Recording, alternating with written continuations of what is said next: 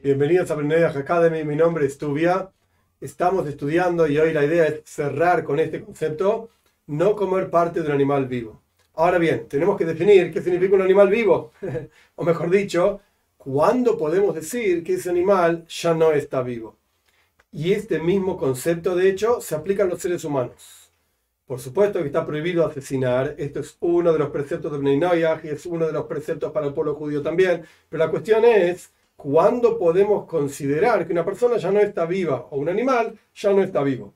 La definición de la Torá al respecto de cuándo decimos que un animal ya no está vivo es cuando el corazón deja de latir y la forma de poder revisar que esto efectivamente es así es, así está escrito en, nuestros escritos de la antigüedad, etc., se le ponía una pluma cerca de la nariz y si la pluma ya no se mueve, significa que definitivamente no está respirando, significa que definitivamente ya el animal no está vivo.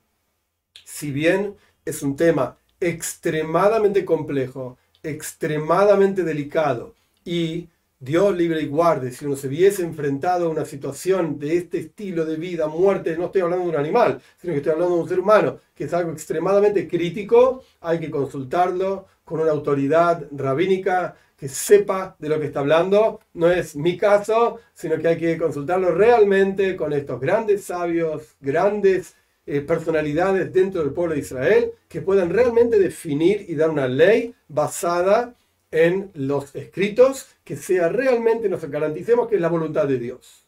Ok, dicho todo esto, el concepto en general es la muerte en el judaísmo, no es muerte cerebral pero el cuerpo continúa funcionando, digamos, como si fuese un vegetal, Dios libre y guarde. Sino que la muerte en el judaísmo es una muerte en la cual ya no funciona el cuerpo. El corazón deja de latir, deja de bombear sangre a todo el cuerpo, y esto se aplica tanto a animales como a seres humanos. Entonces, dentro de lo que estamos estudiando, para cerrar estas ideas, después hablaremos de otro tema que es importantísimo también, se llama en hebreo, Tsar Baalehaim no causar sufrimiento a los animales. Pero este es, otro tema que, Dios mediante, vamos a empezar a, desarrollar a partir de las próximas clases. La cuestión es que, ¿cuándo podemos decir que un animal está muerto? Para decir, bueno, esta carne que estoy tomando de este animal no se llama carne de parte de un animal vivo.